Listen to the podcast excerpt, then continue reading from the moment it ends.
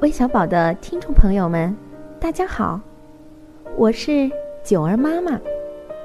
很高兴再一次担任今天的客串主播。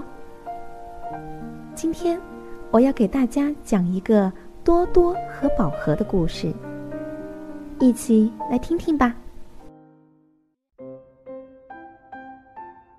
小兔多多有一个漂亮的小盒子，它告诉小花猫。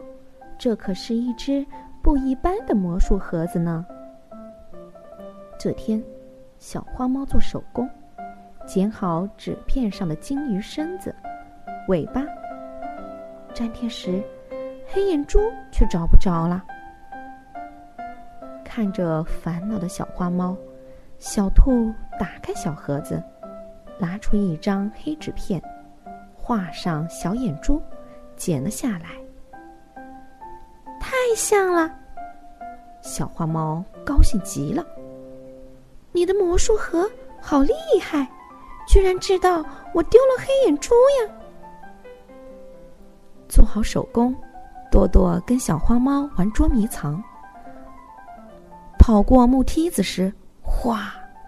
小花猫的裤边刮开一个大口子。这可是刚买的裤子。小花猫伤心起来，多多安慰他：“别难过，有魔术盒呢。”真的，多多打开小盒子，取出跟裤子颜色一样的细线，穿上针，在新裤脚边缝啊缝啊。多多缝出一道精致的波浪花纹，怎么看？都像是裤脚上漂亮的装饰，小花猫快活的跳了起来。多多，我想要个毽子，你的魔术盒有办法吗？小花猫跑回来说：“小熊有毽子体。”小兔打开小盒，取出铜板、彩色带子，多多拿着彩带绕绕剪剪。瞧他做的多认真啊！七彩的毽子就像漂亮的鸟一样，从多多的手里飞出来。小花猫踢呀踢，毽子飞上又飞下。多多，小花猫好奇的指着小盒子：“魔术盒里住着哪个魔术师？什么都会变吗？”多多把盒子全打开。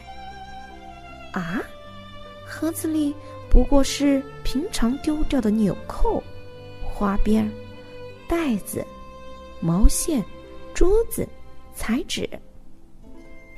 真奇怪呀！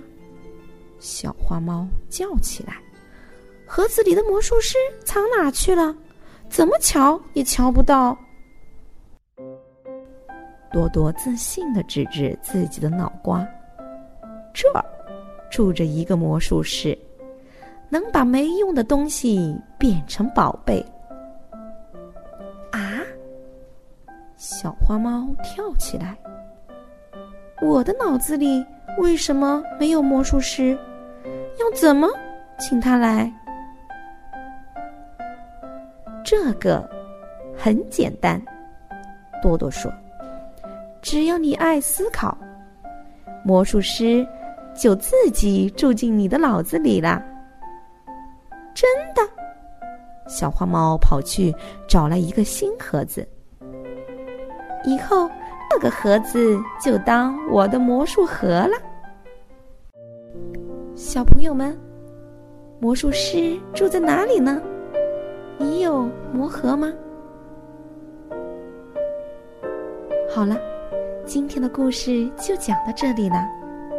祝我的宝贝九儿和所有的小朋友开心快乐每一天。晚安。